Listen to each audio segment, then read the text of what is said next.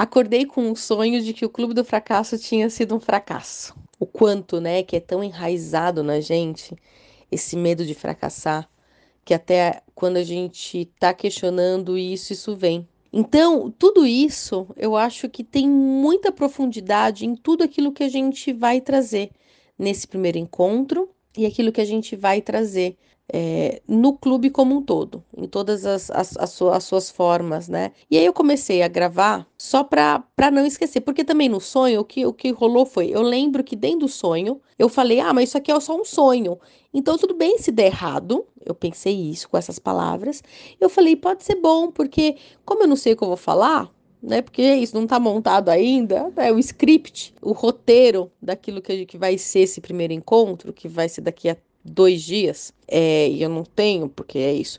É, eu posso aqui, aqui pode ser um ensaio, sabe? Pode ser um treino. E aí eu acordei inspiradíssima, inspiradíssima, cheia de coisa. Eu falei, então vou começar a gravar. E eu comecei a gravar o sonho, e aí nisso acabei gravando uma fala, que seria meio que o um ensaio daquilo que eu gostaria de falar lá e que possivelmente eu não vou falar, porque depois que eu já falei, não tem como refalar. Então, isso virou um episódio de podcast. É o que você está escutando aqui. Um ensaio, um treino totalmente improvisado de uma palestra, né, de uma aula, de um encontro, de uma fala é muito potente que representa aquilo que é o nosso clube do fracasso. É assim que eu acabo produzindo as coisas. Eu não consigo ir lá anotar, escrever. Eu penso, eu falo, eu sinto e é sempre meio que no improviso.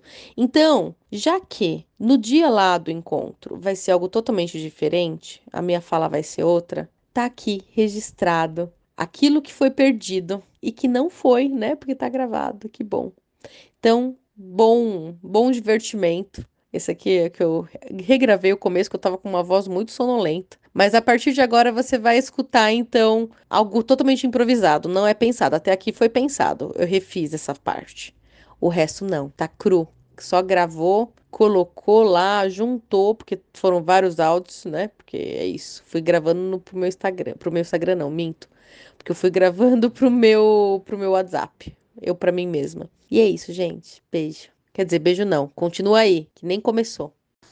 O sonho de que o Clube do Fracasso tinha sido um fracasso. A gente tá, é tão enraizado na gente isso, esse medo, esse que, que não pode, que durante o sonho eu lembro que uma parte, eu lembrei que eu tava sonhando dentro do sonho, eu pensei, ah, tudo bem, né? Eu tô aqui meio pra, pra pensar naquilo que eu vou falar, porque não tá muito planejado.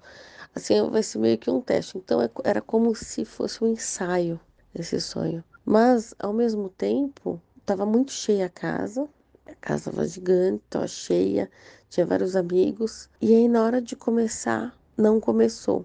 E aí, vamos esperar mais um pouquinho. Aí foi mais um pouquinho, mais um pouquinho. Uma banda entrou. Depois eu entrei no palco, era 11h30, e aí todo mundo foi embora. Ninguém ficou. Né? Então, o quanto que a gente tem medo de não ser escutado, quanto a gente tem medo também de, de não ter um lugar de pertencimento. Então, o, o lugar do fracasso o lugar do não pertencimento, segundo aquilo que nos dizem, né?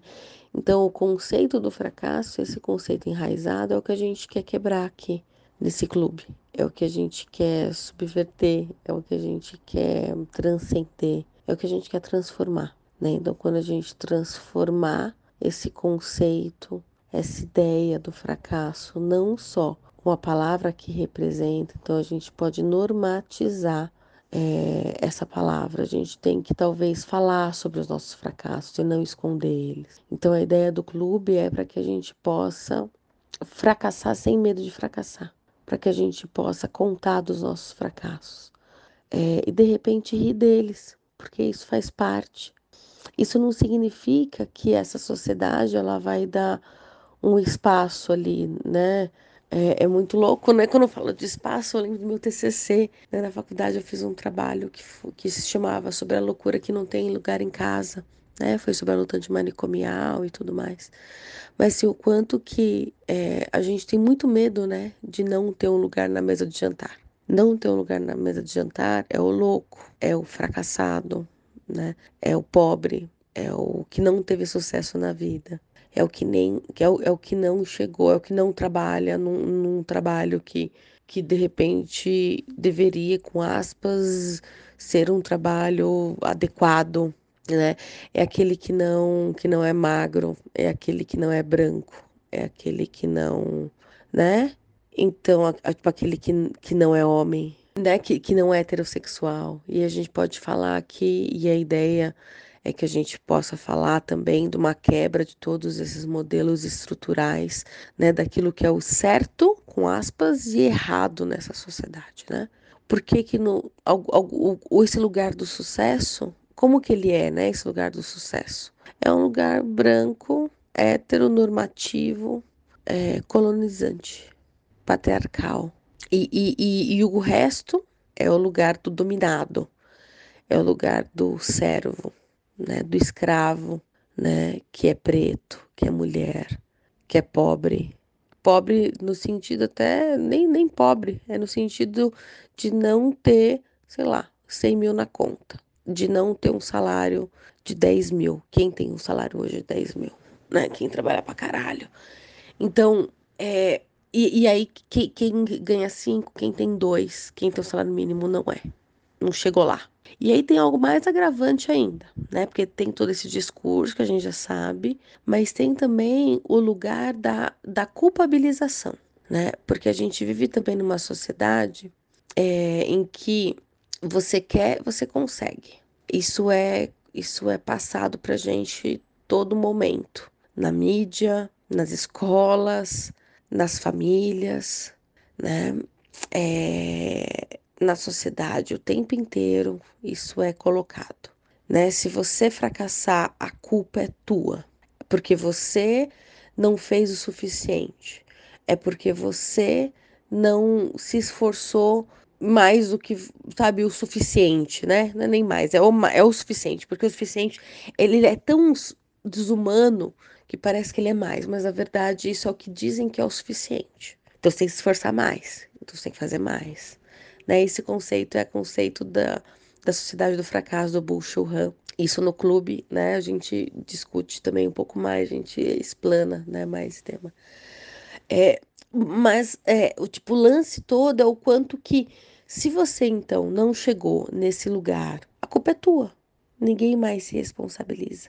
É, e ser culpa tua tira a culpa de todo o resto, né? E isso é muito perigoso quando a gente fala, inclusive, de uma sociedade em que existe um Estado, né? Porque a gente tira também a responsabilidade, inclusive, do Estado disso. E existe uma responsabilidade no Estado. Então, por exemplo, tem aquela história, e, e, e aí tem toda a romantização, né? Das super histórias de, né, de, de sucesso num lugar em que esse sucesso ele era improvável. Que, afinal de contas, eram todos os nossos lugares, mas enfim. É, mas, mas tem um, um esse, esse lance de que as pessoas também valorizam, sabe? Tipo, imagina, né? Aquela menina que mora no sertão da Bahia, numa cidade lá do, lá do interior, que pequena, rural, que demora três horas para chegar. Três horas é pouco, assim, demora no mínimo três horas com barco, tem que pegar barco, tem que pegar van, tem que pegar teco-teco, tem que pegar avião praticamente para ir para escola. E essa menina, ela consegue de repente se formar em medicina. Né? Tem muitas histórias dessas, é só a gente procurar. E aí fala: Nossa, olha só, tá vendo como o esforço é recompensador, né? Aí o irmão dela, né, que mora no mesmo lugar, mas que não conseguiu fazer isso, porque. E não, não é porque ele não conseguiu, tá, gente? Porque ele tinha que conseguir. Mas ele não conseguiu porque conseguir isso é desumano para essa menina conseguir isso, provavelmente é, ela teve um adoecimento em vários sentidos. Porque, é, é, é de, repente, ela, ela, não pôde ser criança numa idade que ela tinha que ser criança, por exemplo. É, ela teve que perder, sei lá, seis horas do dia dela, porque três para ir, três para voltar, para poder ir para escola. É muita força de vontade, não é isso que diriam. Ela tem força de vontade e aí por isso, pela força de vontade que ela tem, ela conseguiu então é, chegar lá. Chegar lá onde? Onde que é esse lá? E aí, quando a gente responsabiliza, então, um indivíduo, isso faz com que esse, esse, essa própria sociedade, esse próprio Estado, por exemplo, né? Vamos mudar um nome, vamos mudar nome aos bois. Que esse Estado, ele, ele não, ele não é, se responsabilize por uma estrutura mínima de que naquela vila, naquela cidade, no sertão da Bahia, no interior, precisa ter uma escola. Né? Tipo, entende que, que com essa história toda, a gente sai da, da, da problematização, né? De uma falta de uma estrutura. Então é como se a estrutura não importa. O que importa é o esforço do indivíduo. E o indivíduo, ele só consegue fazer as coisas quando ele tem uma estrutura. É, e quantas vezes a gente se responsabiliza, e não se responsabilizar, porque acho não é essa palavra, se responsabilizar é importante, mas quantas vezes a gente não se culpa por não conseguir fazer alguma coisa, por não conseguir chegar em algum lugar, porque a gente não tinha condições para isso, a gente achava que tinha que ter feito. Eu recebo muito isso no meu consultório, esse discurso. Então, é, perceba como isso tudo é muito, mas muito, mas muito enraizado. Isso é muito profundo. O Clube do Fracasso ele não é uma brincadeira, ele é algo sério. O Clube do Fracasso é um espaço para que a gente possa questionar, falar sobre tudo isso. Sair desse piloto automático, parar para formar um pensamento crítico dentro da gente. Então, essa que é a ideia do clube. Poder pensar a partir dessas histórias, da história do outro, poder pensar a partir de teorias, a partir de conceitos, pensar a partir das nossas próprias histórias o que é o fracasso, né, pra gente. E como que esse fracasso ele atravessa, e dentro desse conceito da sociedade, ele nos atravessa para que a gente possa mudar esse conceito, para que atravesse de outra forma, porque vai atravessar. Não significa também que a gente vai chegar e falar, beleza, sou um fracassado, que legal, faço parte de um clube do fracassado, e que todos os meus problemas, eles acabaram, que agora, que agora eu tenho sucesso, né? Não é isso. A gente falar sobre o fracasso é a gente entender que não existe sucesso é a gente apagar o que é sucesso. A ideia aqui é a gente aniquilar esse sucesso, porque ele não existe, ele é surreal e ele é adoecedor. Né? Então, a ideia do Clube do Fracasso não é ser um clubinho só pra gente vir aqui, tomar uma cerveja, ficar junto, ou então, né? Não, é também isso, mas não só isso é também o espaço,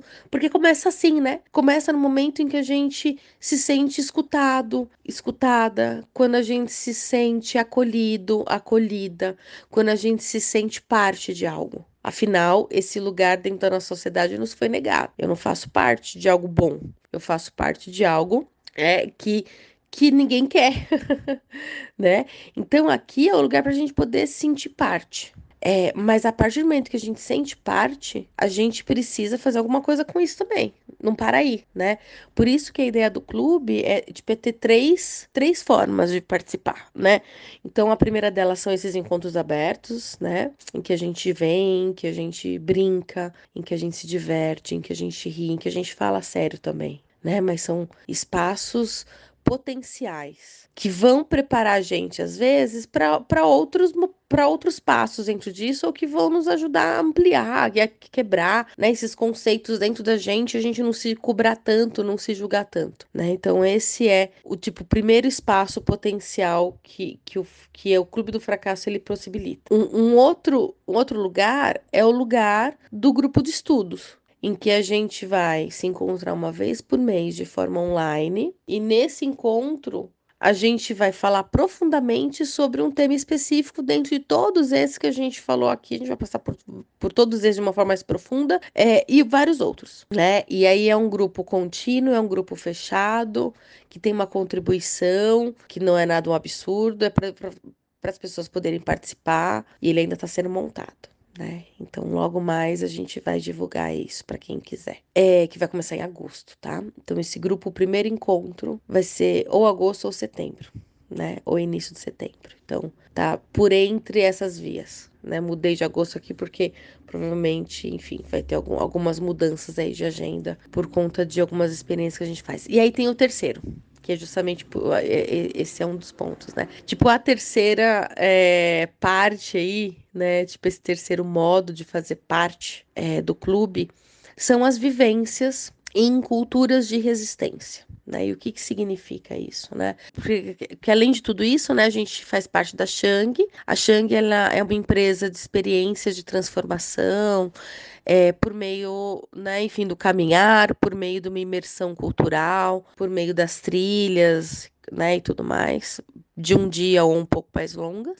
em que a gente questione, em que tem a questão da formação do pensamento crítico, tem a questão do autoconhecimento, tem toda a questão, então, da psicanálise, né, que a gente traz. E aí, com, com isso, é, é, tipo, são espaços de cura, são experiências de cura, né, experiências terapêuticas, não é terapia, são, são experiências também terapêuticas em que a gente olha, a gente compreende, a gente quebra essas ideias na prática, né? Então a gente sai da teoria e a gente se transforma. Então a gente vai ter a primeira experiência que vai rolar em agosto, por isso que eu falei, né, que provavelmente o, grupo, o clube ia, ia ser em agosto, ia ser no último final de semana de agosto, na minha ideia, só que provavelmente na última experiência de agosto a gente vai ter que ter uma turma 2, então, tá entendendo? Porque é um grupo que a gente vai fazer, então essa vivência, né, contando rapidinho, a gente vai fazer ela é, numa Vila Caiçara, lá em Ubatuba, que fica no meio da trilha das Sete Praias, que é uma das trilhas mais famosas, que existe, mais conhecidas, né, que existe e fácil também. É uma trilha super de boa, então por isso também é acessível. Existe lá em Ubatuba.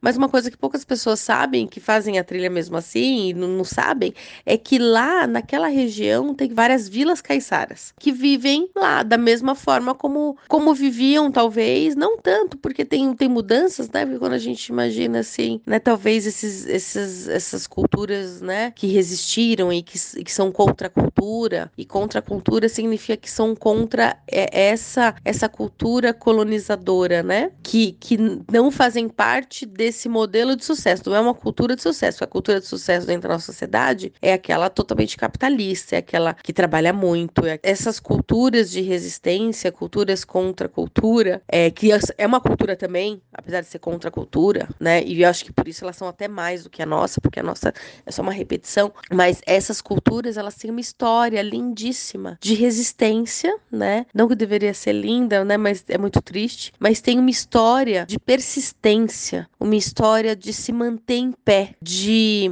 de continuar ali, mesmo quando tá todo mundo te levando pro abismo, sabe? Querendo que você não esteja ali. Porque tem um, lá, né, por exemplo, eu posso falar porque particularmente eu conheço, lá tem, tem uma questão muito grande com, com, com a indústria imobiliária, por exemplo. É, em que é, essas pessoas, elas são cada vez mais colocadas pro meio, sabe, pra fora das praias, né? Porque se a gente for pensar numa Vila Caiçara, qual que é a região deles? É a praia, né? Onde eles vivem de pesca, tal, diferente dos ribeirinhos em que são é a beira dos rios, né? Então os caiçaras eles ficam ali. Só que cada vez mais essas terras elas são roubadas é, e são roubadas mesmo, né? Então o Ney que, que tava lá com a gente é, né, enfim, contou que às vezes eles eram analfabetos, então chegavam, né, as pessoas falavam assim, ah, me vende a tua terra por um preço, e as pessoas falavam, ah, vendo, né, e aí quando ia assinar o documento, não era isso que estava escrito no documento, e aí roubavam essas terras, né, então aí eles tinham que sair dali, sair da sua própria terra, então, né, a gente fala muito da, da demarcação indígena, né, dos povos indígenas, é, e é isso, eles, é a mesma coisa, eles, eles vão sendo expulsos, né, claro, o indígena acho que ele tem questões até um pouco mais complicadas, né, porque o acesso, né,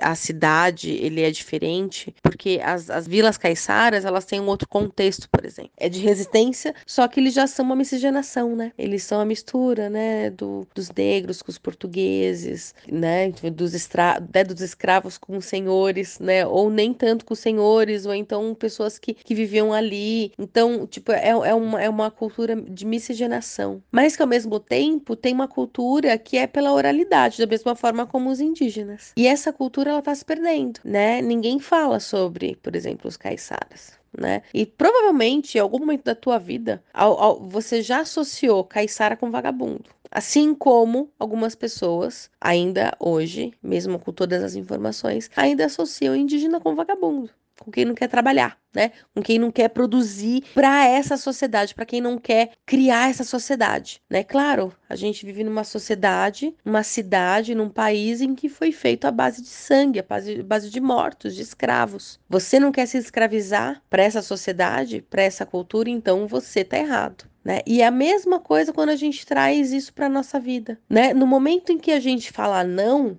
para essa escravização, muito sutil, mas não tanto sutil, nem tanto assim, né? Quando a gente fala não para essa escravização, a gente ainda é tido como vagabundo, errado, aquele que não quer trabalhar. E aí, dentro da nossa sociedade em que a gente estava falando sobre essa questão da responsabilização e da culpabilização, a gente se sente culpado ainda por descansar. Não é quem aqui nunca se sentiu culpado por descansar, porque tá muito cansado, falou não vou produzir hoje hoje, não vou. E aí é uma luta, primeiro é uma luta para você poder falar isso para você mesmo. E depois é uma luta você manter, porque você não consegue, porque a cabeça não para, porque o coração se enche de culpa. E aí você, o que você faz? Você levanta e trabalha. Levanta e vai limpar a casa, vai fazer alguma coisa, vai se sentir produtivo.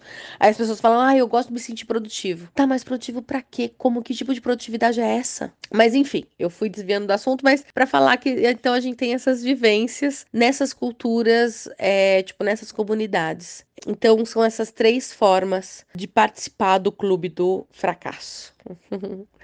É, mas não é só participar, não é só estar tá aqui. Mas eu acho que esse clube ele tem a ideia de transformar, transformar os conceitos que nos escravizam em nós mesmos, né? Tem uma frase do Mark Fisher, e esse é um, é um dos autores que a gente estuda muito, vai estudar muito nesse, clube de, nesse grupo de estudos, né? Que ele tem um livro, é, Realismo Capitalista, Realismo Capitalismo, é como, né? É, e o subtítulo dele, que era mais fácil imaginar o fim do mundo do que o fim do capitalismo. Mas o trecho que eu queria dizer aqui é um trecho muito, que eu gosto muito, que ele fala, né? Antigamente era mais fácil a gente imaginar imaginar o fim da escravidão do que hoje imaginar o fim da autoavaliação. Então, a gente não precisa mais de um escravo fora, a gente tem um escravo dentro que fica ali punindo a gente pra gente estar tá descansando, né, descansando. A gente, ai, não, não performei. Ah, não fui bom o suficiente, não fui mãe o suficiente. Não tô falando só de empresa, não. Eu recebo muito isso de pacientes que são mães. A maternidade é um lugar de opressão horripilante para a mulher.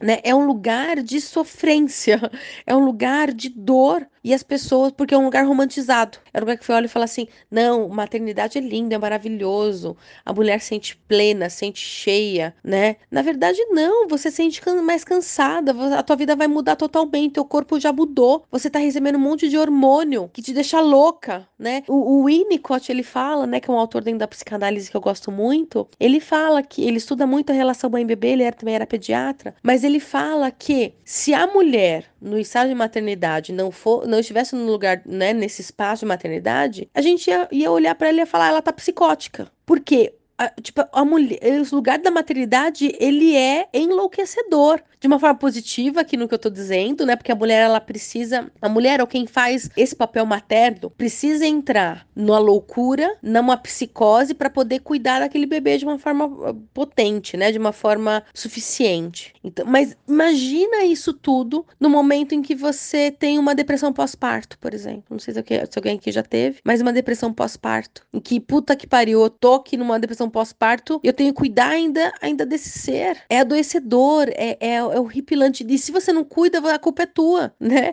Depois essa criança vai, vai ser um adulto, a culpa é da mãe, todas as, as culpas, né? Não é isso, né? Então, dos traumas, né? Então, assim, é, a maternidade, ela é um lugar de muita dor, assim como vários outros lugares da nossa sociedade, né? Não é só trabalho, Tá? Seria muito fácil, né? A gente fala, não, então é só no, no mundo corporativo. É só dentro. Não, e não é todos os dias a gente recebe esses estímulos, né? Na mídia. Então, todos os filmes, tem muitos filmes aí que a gente pode dizer que fala, né, sobre esse esforço. Eu vou citar alguns aqui, né? De repente me vem à cabeça, por exemplo, Em Busca da Felicidade. É, em Busca da Felicidade é um filme muito interessante, né? Porque é baseado numa história. É, e teve uma época, né, que eram vários filmes nesse sentido, assim, baseado em fotos reais e que é uma história em que o cara, mano, olha só, o cara é um herói, porque ele cuida da, do filho, ele não tem trabalho, ele quase perde lá a maletinha que ele vende dos bagulho, que eu nem lembro o que que é, né? Então, assim, ele, ele tem que ter dois. Aí ele aí vira estagiário, que não ganha nada durante um período, é o melhor para então conseguir entrar no ranking. Um puta que o pariu. Quanta, quanta vida ele perdeu. Por que ele precisa fazer todo esse esforço? Por que, que ele precisa de tudo isso? Né? Sendo que de repente moradia é um direito constitucional, sendo que de repente um trabalho ele poderia ser, ele é também um direito, né? Mas é um trabalho com espaço, né? Começo, meio e fim. É um trabalho que toma a tua vida, enfim. É, e aí é uma outra discussão. Então, tudo isso o tempo inteiro a gente recebe de estímulos. E é isso. Como então quebrar, como sair desse lugar, como se permitir ser um fracassado, uma fracassada e não sofrer tanto com isso, tá? Não significa que não vai ter um sofrimento, porque a gente ainda assim não vai pertencer a essa sociedade. A sociedade lá fora não vai olhar pra gente e falar: "Nossa, que legal que você montou um clube do, do, né, do fracasso. Parabéns, joinha para você. Ganhou uma estrelinha, né? Putz, teve uma promoção aqui, tipo, no ranking da humanidade, daquilo que eu entendo como humanidade, então agora você pode participar, você tem um lugar na mesa de jantar jantar. E não é assim que vai funcionar. Não é assim que funciona. A gente vai ter que bancar esse lugar. A gente vai ter que bancar a nossa dissidência, a nossa diferença. A gente vai ter que bancar a nossa humanidade. De que é impossível a gente trabalhar durante 12 horas por dia, 5 dias na semana, e ainda no final de semana ter que produzir é, lazer. Se, e se você tá cansado, a culpa é tua, sabe? Sem cansar. É, é, que isso é humanamente impossível. Então a gente tem que ir criando esses espaços, e esse aqui é um desses espaços que tem a tendência, que, que nasce para ser potencial. Potencial no sentido de permitir. De permitir que vocês, que eu, possamos então é, nos encontrar e falar do nosso fracasso sem medo e falar do nosso fracasso, tipo, pelo menos aqui, sem dor e com a solidariedade, experimentando uma, solidariedade, uma, uma solidariedade que nos foi negado. Afinal, dentro desse discurso de, de individualização, que se você não chega lá, a culpa é tua, qual que é a solidariedade que a gente experimenta? Não existe. Então, não, a culpa é tua, você não se esforçou o suficiente, não posso fazer nada, não vou nem te dar um abracinho. Aqui não, a gente pode se abraçar. Aqui, a, tipo, a gente pode rir, a gente pode se divertir juntos, e juntas e juntas. Então, é isso. Essa é toda a ideia. Então, espero que gostem, espero que participem e um beijo.